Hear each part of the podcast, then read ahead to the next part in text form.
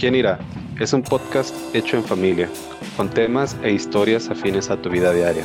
Está hecho para los que ríen, para los que lloran, para los que se caen y se levantan, para los que se equivocan, aprenden y siguen avanzando. Personas como tú y yo. Buen día, buenas noches, Tania, Ma, Carlos. Este, ¿cómo están? Buenas noches, Hola. bien. Bien, gracias Bueno. a Dios. Bueno, Mm, decimos, Gracias. ustedes lo saben, pero pues nada más para, si alguien nos escucha, eh, decimos buenas noches porque ya es noche para todos nosotros, entonces para que no se, se sorprendan. Este, bueno, hoy para mí ha sido un día muy ajetreado. Este, fui al doctor, fui al mandado y oh, como pues yo y Carlos que vivimos aquí en Ciudad Juárez, pues sabemos la situación que se está viviendo en Chihuahua y pues ha sido un desastre de logística tremendo, pero pues gracias a Dios compramos mandado. Gracias Sí. a Dios. Este, bueno, hoy vamos a hablar de algo delicado, creo yo. Eh, delicado porque creo que hemos hablado muy constantemente de que no es nuestro sitio juzgar ni, no somos ninguna ah, fuerza ni autoridad moral para decirle a alguien qué hacer, cómo hacerlo o, no, nada así.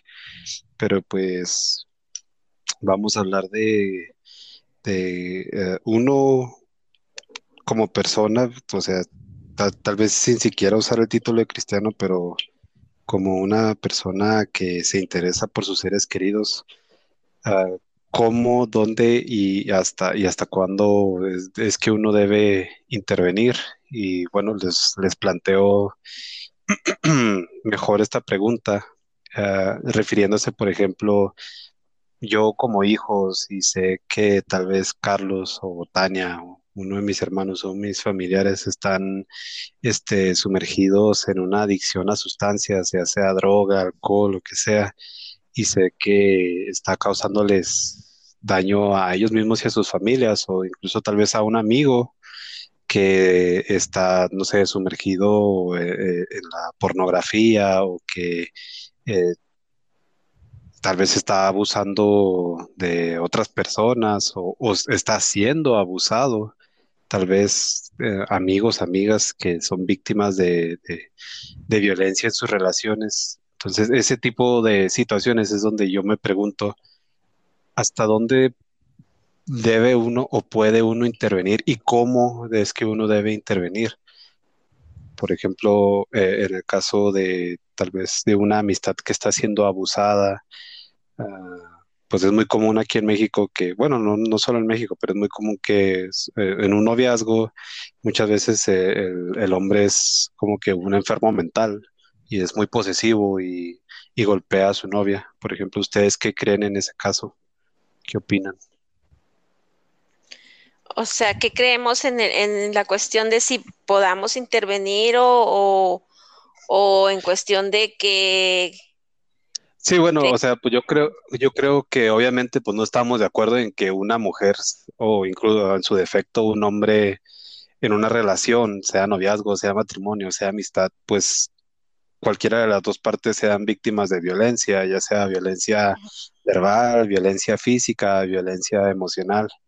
Este, entonces, obviamente, pues yo creo que no estamos de acuerdo en que una persona sufra eso, pero no sé si alguno ha tenido alguna experiencia personal en la que han tenido una amistad o alguien que realmente ha vivido eso. Sí, bueno, solo no para corregir, solo para decir, no sería en su defecto, porque también hay mujeres muy abusonas y muy violentas, nada más que socialmente al hombre no se le permite quejarse o, o- o como quien dice llorar, o, pero nos, pues también puede ser el otro de la moneda. Sí, sí. Y hay un dicho muy popular o muy, muy común y muy cierto en que cuando a una persona te platica acerca de su relación o tú lo ves y, y tú tratas de dar algún consejo, al último esa pareja se acaba reconciliando y el que queda mal es el que trató de dar el consejo. Pues sí. O incluso no sé si mi mamá se acuerde, yo no, no sé si ya había nacido tu pero ¿te acuerdas, ma, en el Soriana, en Plaza Juárez, que una vez íbamos, es que no recuerdo si ya estaban Tania y Diego, pero que íbamos saliendo del mandado y que un señor iba golpeando a su esposa y que mi padre se metió y al último la señora también, mi padre empezó a pegar al vato y, y la señora se metió a defender a su hombre y aunque le estuviera pegando. Sí, sí, es que e, era lo que yo iba a mencionar. Muchas veces, este, bueno, por ejemplo, ah, yo pienso que si obviamente tú vas por la calle y, ves, ya sea que una mujer, porque a mí me ha tocado ver, ah, ver cuando una mujer va golpeando al hombre. Entonces, no sé qué me da más coraje, si ver eso, bueno, las dos cosas me dan mucho coraje. y pero no sabes qué hacer porque muchas veces tú intervienes o, tratas de parar esa, esa, esa situación y, el que va a salir más agredido eres tú. Pero yo, yo pienso que cuando eso pase, si un día me llega a tocar que yo voy y paro esa, esa situación de, de decir, hey, no la golpees o, no lo golpees y que me quieran agredir a mí, entonces yo llamaría a la policía y, yo, yo, este, perdón, pediría que, que se los lleve a los dos porque ese es un espectáculo muy, muy como traumante para toda la gente, para los niños, para... Yo me acuerdo cuando yo estaba chiquita que dos hombres se andaban peleando en la calle y se pegaban tan feo y estaban sangrando tan feo. Yo de chiquita, yo me acuerdo que yo yo viví casi como un año teniendo pesadillas y no se me borraba esa imagen que yo había visto de esos hombres peleándose. Entonces, independientemente de que a las personas les guste llevar ese, ese, como, como esa conducta en su matrimonio o en su vida, eh, no debería de ser permitido por el espectáculo que dan y por la, eh, cómo, van a traumar a, en este caso, niños que vean esos espectáculos, porque es violencia. Pues sí, sí, y pues ah, técnicamente, pues no, no es, no es permitido, es ilegal andar, uh, ¿cómo se dice en inglés? Es disrupting, ¿cómo se dice en español? Uh, alterando, altercando. Interrumpiendo. Ah, algo así, es una palabra así, pero pues, básicamente el orden público. pero pues no sé, a mí yo nunca me ha tocado yo tener una conexión personal con alguien y que, una, y que esa persona sea víctima de, de algún tipo de abuso, pero no sé, cuando tenía esta pregunta en mi cabeza, yo pensaba más bien como en que, por ejemplo, cuando es una persona que te importa, como, no sé, me llega a la mente situaciones que hay en las películas, así que a lo mejor es la mamá, su hijo, sus hijos, y es un, o es un padrastro y el padrastro golpea a la mamá creo que es muy delicado porque, por, como ejemplo, el, el ejemplo que daba Carlos de que, pues, o sea, sabes que tal vez la persona incluso va a defender a su agresor. Y creo yo que, la mejor forma de intervenir es no, no queriéndole lavar la cabeza a la persona, pero no sé, hacer un intento porque la, la persona vea o entienda cuál es su situación, porque creo que muchas veces, este, muchas veces eh, las personas que están siendo víctimas, obviamente no lo están disfrutando, pero tal vez realmente no se dan cuenta que están siendo víctimas, al, menos en el caso de, de, abuso. Ah, porque pues cuántas veces no, no, no hemos escuchado esa frase de que no, es que yo me lo busqué. O sea, no se dan cuenta, o no sé, no, no sé si no se dan cuenta, pero tienen... Mm, pues es que más bien es el, el abusador, es muy manipulador y eh, si es un abusador psicológico y físico, que en, que en el aspecto psicológico sea una persona que la manipule mentalmente o lo manipule mentalmente al, al grado de hacerle pensar que siempre está mal es parte también del engaño que vive muchas de esas gentes, muchas de esas personas, porque pues hay gente muy manipuladora que ahora sí que muy verbo que, que, les lava el coco a la gente. Entonces, es parte a lo mejor de la confusión que traen. Y yo sí coincido en lo que dices porque tenemos nosotros una, una persona, ah, un, familiar que tenía problemas con el alcohol y cuántas veces no le dijimos, lo tratamos de ayudar y incluso eh, pues hasta la fuerza lo pues sí, lo, lo llevamos a, un centro de rehabilitación y nunca pasó nada y, y, simplemente no sé si nos dimos por vencidos o, o qué hicimos, pero de pronto nos dimos cuenta que ya estaba regenerado y que ya no toma alcohol y que ahora hasta es, hasta es cristiano. Entonces, mm, si nos vamos a la, a la práctica, o sea, lo que realmente ha dado resultado es mantenerse al margen. Estar al pendiente, pero al margen. No sé si me explique. Sí, pues. pues. Ah, digo, no, no más rápido que sí, eso es a lo que quería llegar, porque, o sea, en mi, en mi imaginación o en, no sé, en mi, la idea que tengo es que incluso, o sea, en el ejemplo que estás dando, Carlos, que tal vez no es víctima de violencia o de abuso, pero está siendo usado por, por el alcohol. O sea, obviamente el alcohol pues es un objeto inanimado, pero es, es esclavo del alcohol, a eso me refiero. Y, pero las personas no se dan cuenta de eso. Y, y si tomamos acción, o sea, estoy de acuerdo con eso, que muchas veces la acción muchas veces va a ser contraproducente, porque pues no podemos obligar a nada a nadie, incluso, o sea, obviamente pues ustedes saben que yo no tengo hijos, pero tú, Carlos, tú, Ma, que obviamente pues tú, ya creaste a tus hijos, enos aquí, y tú, Carlos, que estás creando a tus niñas, o sea, puedes obligar a otro ser humano hasta cierto punto, incluso como con la autoridad de padre, o sea, nada más puedes intervenir hasta cierto punto eh, físicamente o, o, sea, obligarlos a algo, pero muchas veces, incluso aunque los obligues, pues no, o sea, no generas nada, no, realmente no causas nada, no, incluso hasta causas disgusto. Ah, pues es que, mira, yo, yo lo que pienso es esto. Cuando ya la persona es adulta, bueno, yo, voy yo a hablar por mí, yo cuando, cuando si, veo algo así, ah, obviamente se, se, tú vas a ver la actitud de las personas que están en esa situación. Y muchas veces tú puedes ver que es una vida que así llevan ellos y que así les complace llevarla por más por más incoherente que se escuche esto, así les gusta, ¿verdad?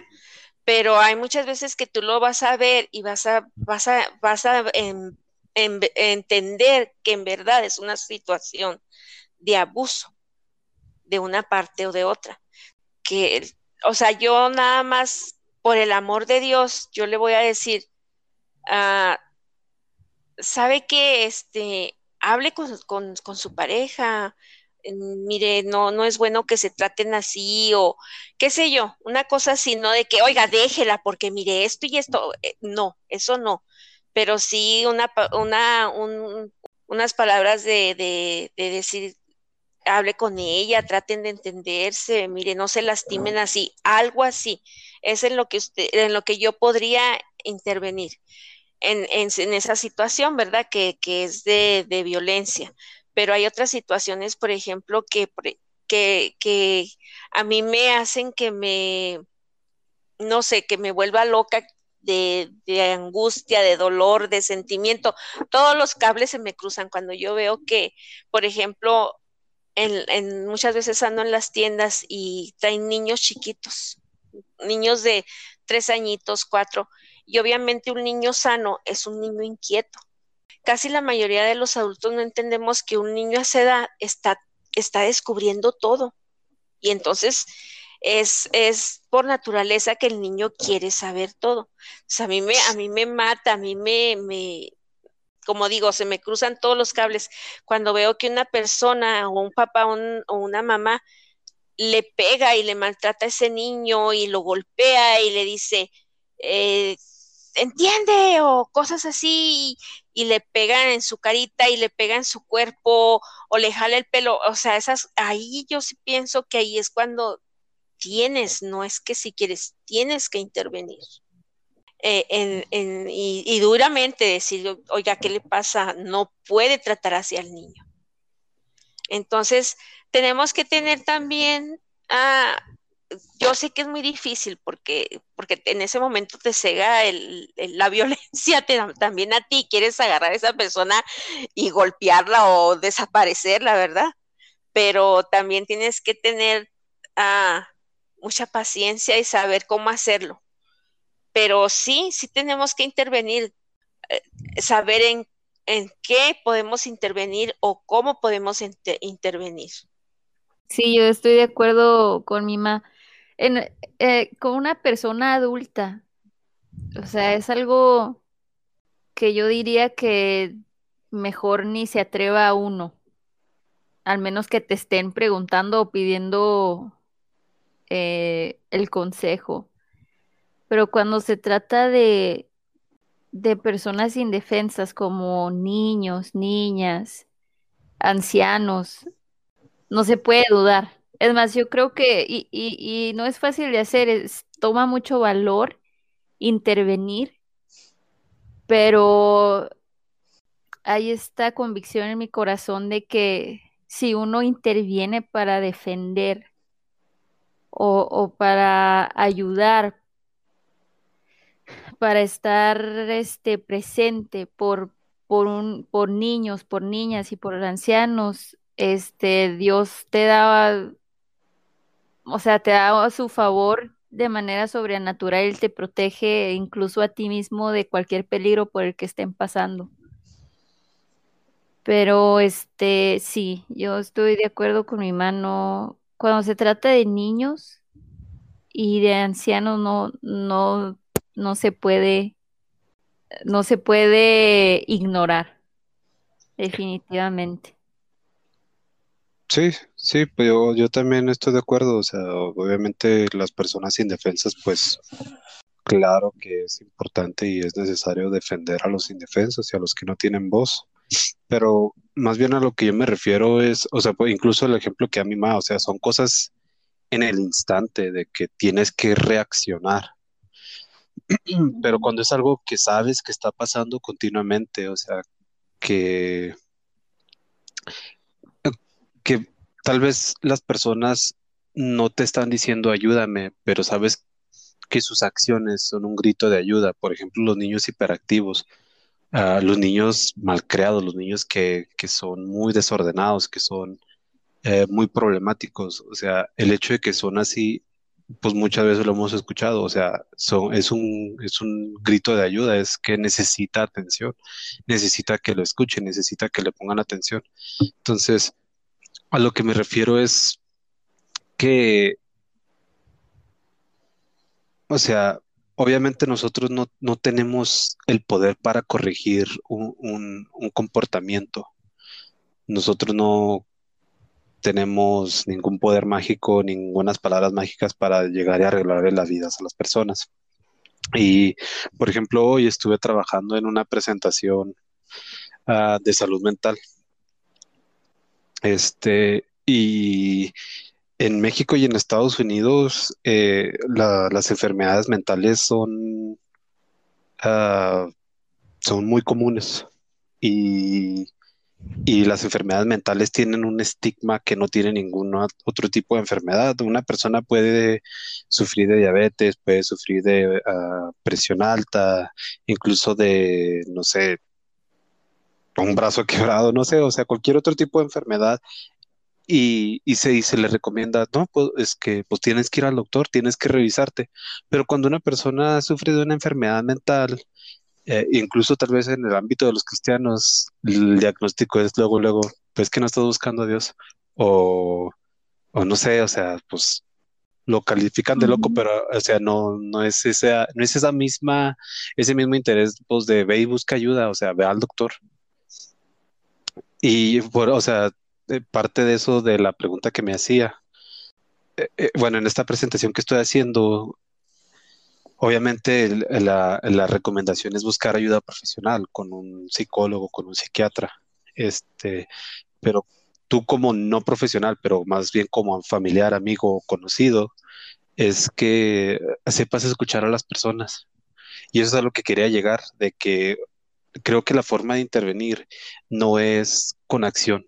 Creo yo que cuando es algo que eh, eh, es una situación recurrente, es un comportamiento recurrente, es un hábito, ah, lo mejor que podemos hacer, incluso si la persona no nos pide ayuda, es escuchar a la persona, porque o sea, creo que, creo que esa es la clave, o sea, saber escuchar a las personas, incluso aunque no, no nos quieran hablar.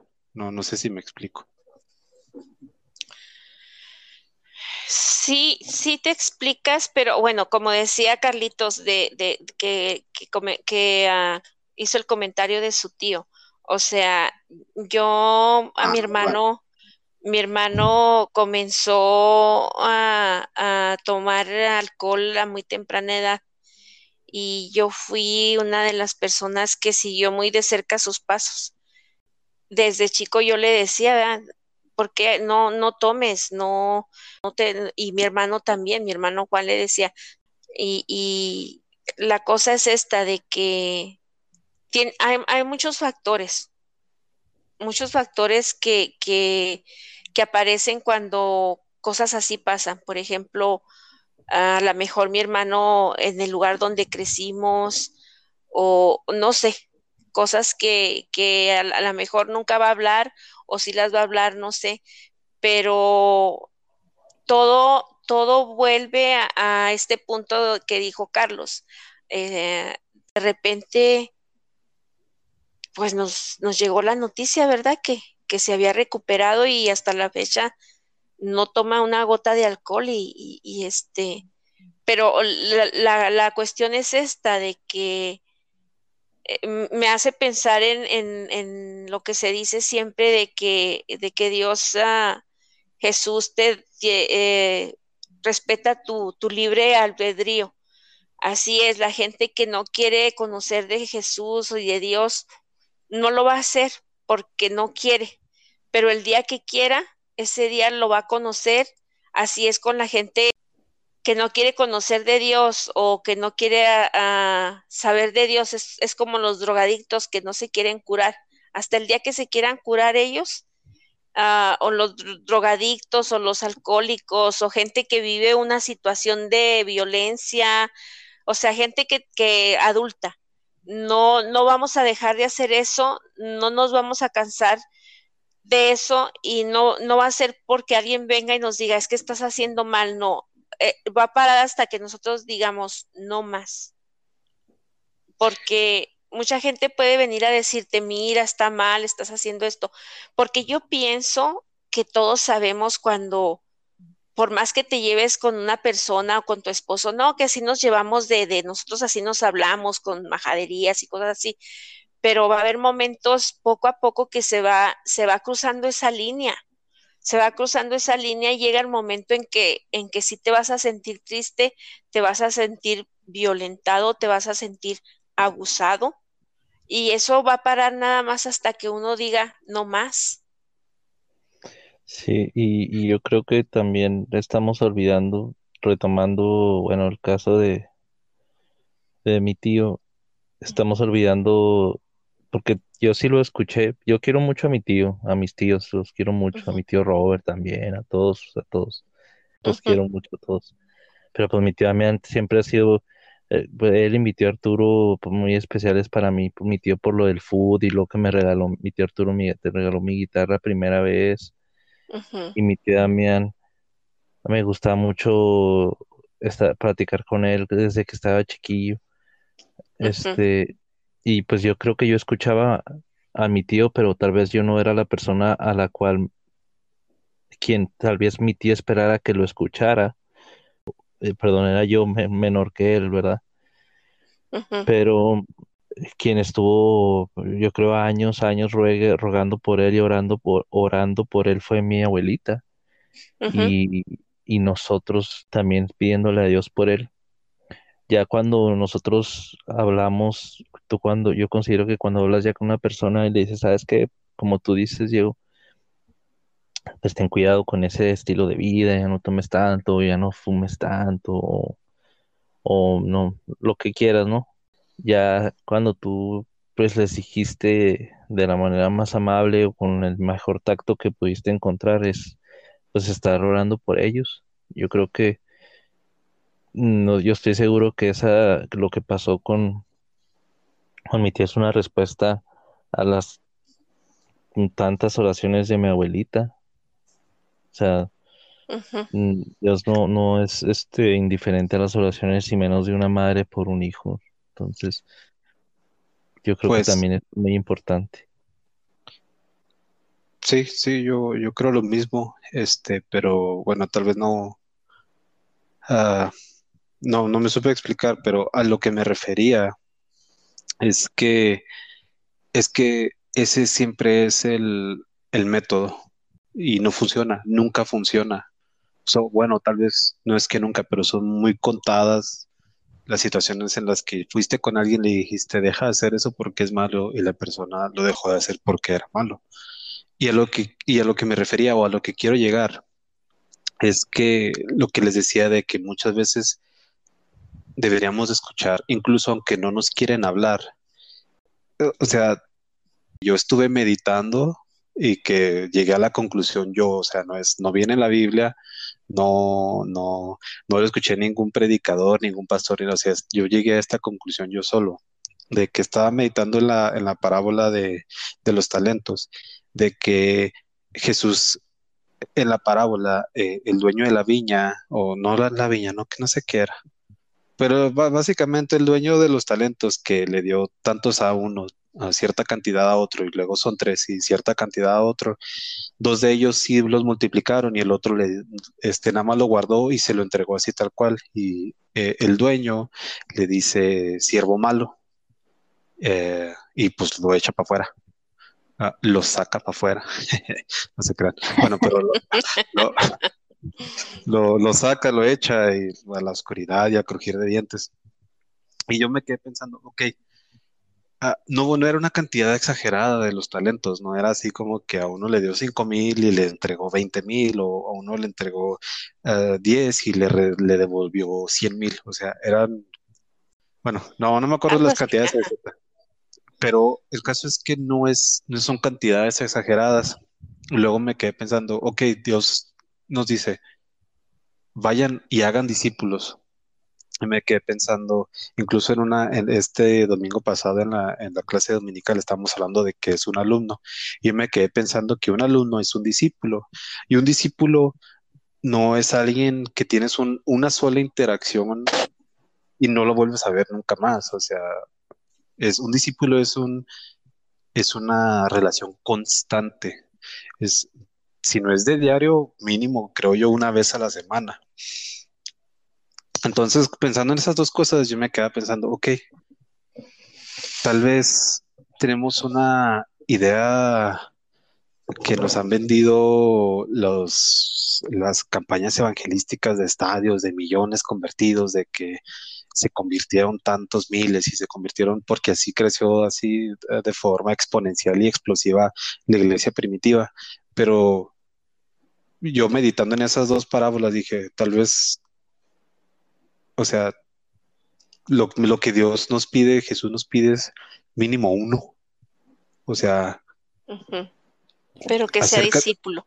á- ándale, que realmente que hagas, o sea, realmente tener una, una relación de discípulo, este, de que, como les digo, escuchar a las personas incluso si no nos quieren hablar, o sea, que puedas ir con alguien y, no sé, sabes que es un alcohólico y le preguntes, oye, pero, o sea, ¿qué sientes? O sea, ¿por qué estás, por qué estás haciendo esto? O sea, ¿cómo te sientes? Cuéntame, de verdad quiero saber, o sea, no me importa si ahorita estás borracho o quieres tomar, o sea, quiero saber qué estás sintiendo. Y creo que el poder escuchar a una persona y entender lo que una persona está viviendo, ahí es donde podemos decirle o encontrar las similitudes con cosas que hayamos vivido nosotros y obviamente pues yo, Tania, tú, Ma, Carlos, o todos sabemos lo que hace el amor de Dios, que siempre va a ser la solución, el amor de Dios, pero no podemos, bueno, sí podemos, pero creo que no vamos a lograr nada con ir a decirle a una persona, deja de tomar, el amor de Dios es la solución. Ahí nos vemos, a ver si en un mes ya cambiaste. Otra cosa que tenía en mente es de que eh, en Romanos 10, 14 dice, ¿cómo pues invocarán a aquel en quien no han creído?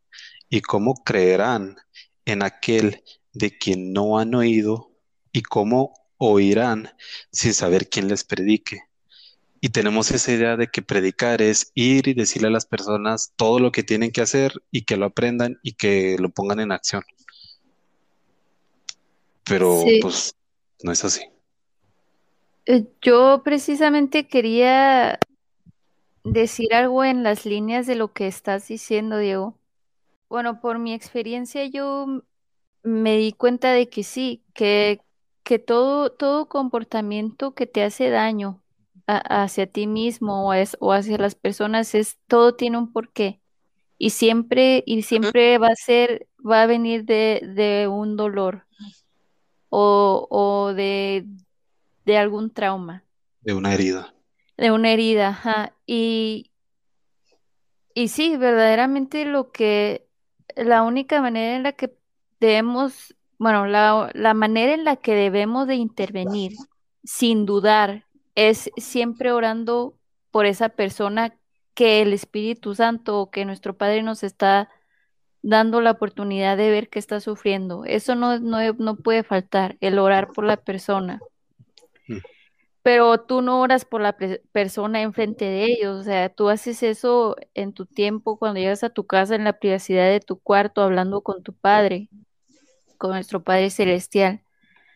Pero la otra manera en la que en la que te- tenemos que intervenir y esto me lo ha hecho entender este papá últimamente es que sí, que que que las palabras ahora sí que se las lleva el viento y nosotros solamente tenemos que estar ahí eh, para la persona cuando necesite, necesite que alguien esté sentado enseguida de él, cuando necesite un abrazo, cuando necesite que lo escuchen llorar, cuando necesite que simplemente estés en silencio, tenemos que estar. Y, y sí, es, es verdad. Yo tengo una, bueno, una amiga Y ella, ella es 30 tiene 36 años, yo tengo 29. Cualquiera diría, ah, que la diferencia de edad o no sé. Pero a ella la conocí en el trabajo porque yo pude ver que ella tenía como mu- mucha ansiedad. E- ella y yo es como dices tú, es un, es un discipulado y no de que yo le esté discipulando a ella, sino que las dos eh, nos ayudamos a, crecer en, en, en el amor que Dios quiere que tengamos hacia todos. Eh, salimos una o dos veces por semana a caminar y yo siempre la estoy escuchando a ella porque es una persona que, que batalla mucho con la ansiedad, que, que batalla mucho con sus nervios, que tuvo eventos trágicos en su vida que la llevaron a tomar decisiones muy malas, incluso desde jovencita. Pero es exactamente lo que Dios me ha hecho entender a través de esta amistad que tengo con ella, que las relaciones o, el estar presente o el intervenir es mucho más que, como dices tú, un encuentro. O sea, es una relación que se, que se valora y se cuida y tú quieres estar presente y quieres eh, hacerle sentir a esa persona tu cariño porque es importante, porque Dios te ha hecho entender que todos son importantes. Muchas veces la intervención es nada más estar ahí, que la persona te vea que estás ahí, que sepa que estás ahí. Yo yo quisiera hacer una, no aclaración, pero dejar eh, un un comentario acerca de lo de del discípulo. Eh, ese predicador que nos gusta escuchar a todos, no sé si ya escucharon esa predicación y que a mí me, me reveló mucho, muchas cosas pues él es un teólogo, él no nada más habla por hablar. Entonces, pues él sabe ah, pues bastante más que nosotros en referencia a la Biblia y, y cómo interpretarla. Entonces, hablaba del pasaje de Marta y María, donde llega Jesús a la casa de Marta y de María, y Marta anda haciendo el quehacer en la cocina y ella y María siempre simplemente está ahí a los pies de Jesús. Hmm. Entonces hablaba él del término, o sea, el significado que tiene en, o que tenía en el medio, bueno, a lo mejor en la actualidad aún es así, pero que tenía en la en el Medio Oriente el estar a los pies. Y por eso fue tanto que impactó a los discípulos cuando Jesús les lavó los pies. Eh, eh, los pies eh, tienen un significado muy fuerte en el Medio Oriente y en, esas, en esa cultura. Y también Pablo, antes de ser, bueno, cuando era fariseo, porque era fariseo de fariseos, dice que él aprendió a los pies de Gamaliel. Entonces, si se fijan, se usa mucho eso y él explicaba que el discípulo, también en la Biblia dice que había uno de los discípulos de Jesús que dormía, que era tanto su apego que dormía en el pecho de Jesús. Y que incluso cuando iban al baño, iban con él. O sea, era tanto el, el discípulo estar con su maestro que hasta al baño tenían que ir. Y yo me quedaba pensando, yo decía, yo creo que mi mano, bueno, mi mano a dejar mentir, pero los los hijos es lo más cercano al discípulo, o sea, los hijos se duermen en tu pecho, vas al baño y ya tienen estar contigo, este, para todo te quieren estar para todos lados.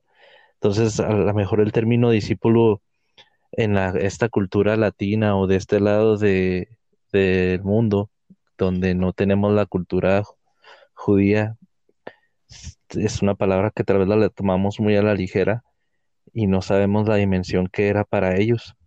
Mm.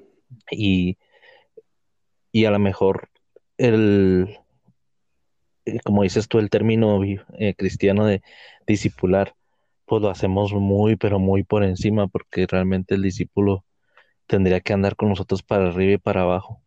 Mm. Pero pues quiero aprovechar para decir eso, que a los que tenemos hijos, eso es, porque a veces yo leo en las redes sociales que dicen que las mamás a veces como que se quieren tomar un respiro, o los papás de que los hijos hasta el baño quieren ir con ellos y andan para papá para acá, mamá para acá y para todo. Y creo que esa es una oportunidad que Dios nos ha dado a algunos y unos quieren y no pueden, otros si los tienen y no lo quieren tomar la responsabilidad, pero de nuestros discípulos que son nuestros hijos, aprovecharlos y, y enseñarles. Y es muy complicado, es como tú dices, incluso el estar presente, como dice Tania, a veces con los hijos es complicado porque a veces aunque estemos presentes físicamente, pues no existe a lo mejor una conexión genuina y pues ustedes, nosotros tres lo sabemos de antemano, entonces es complicado, es un, algo que tiene, lleva trabajo, esfuerzo, pero hay que, hay que ejercitarlo. Y, y sí es cierto, porque hay veces que, que vives con una persona, por ejemplo, con tu esposa y, estás acostumbrado, a lo mejor no tienen que estar abrazados todo el día o pegados uno al otro así enseguida todo el día, pero pues el simple hecho que sepas, ah, pues ahí está en el cuarto leyendo, o no sé, está viendo una película y yo estoy acá en el cuarto, este, viendo, jugando videojuegos o otra cosa, siente el, el hecho de sentir que está ahí te conforta es lo mismo con esas personas.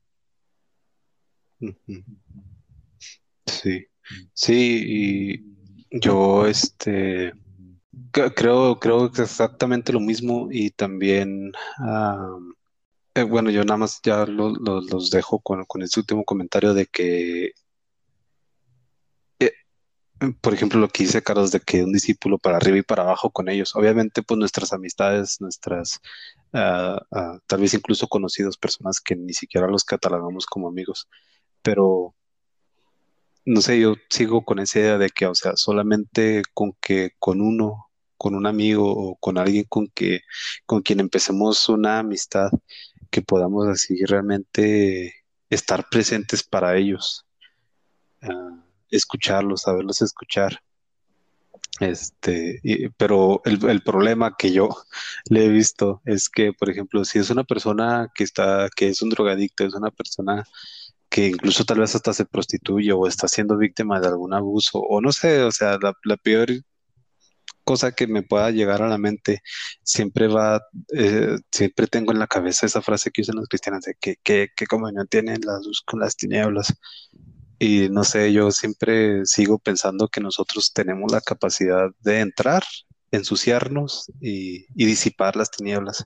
No vamos a, convivir con, vamos a hacer luz, vamos a, estar ahí, vamos a estar ahí para ellos. Creo que esa es la mejor forma en la que podemos intervenir. ¿Hasta dónde? Pues como un discípulo, o sea, para arriba y para abajo. O sea, en lo que nos quieran involucrar, en lo que podamos, en lo, o sea, mostrar un interés en las cosas. No sé, a mí yo siempre en la escuela, e, en la secundaria y en la prepa, muchas veces las maestras y los maestros que me hacían preguntas eran hacia, o sea, en ese momento se me quedaban grabados en la mente para todo, o sea, todavía me acuerdo de sus nombres, este, porque les interesaba saber de mí me preguntaban qué me gustaba, la música que me gustaba, y con que me preguntaran eso, para mí era así como que sí me quedará, sí que sí quedará saber o me estará preguntando nada más por compromiso, pero o sea, son personas que incluso tal vez si lo tienen más como un entrenamiento, si lo hacen más porque es su trabajo, pero el hecho de que lo hagan en mí despertaba un interés genuino de que, a esta persona le importa, o mínimo le importa lo que a mí me gusta. Entonces, pues sí, o sea, eso es, creo que esa es la forma de más ah, valiosa en la que uno puede intervenir. Sí, de hecho yo también recibo más gracias por escuchar que gracias por dar o por meter mi cucharota. Entonces, pues sí. Sí, es verdad. Bueno, pues eso es todo de nuestra parte. Gracias, Carlos. Gracias, Tania. Gracias, Ma, por sus comentarios. Este, pues, cualquier persona que nos esté escuchando, este, pues igual, gracias por su tiempo, gracias por su atención y eh, para nosotros siempre es gratificante y es bueno poder reunirnos y hablar de, este, de estas cosas y esperamos que sea igual para, para ustedes.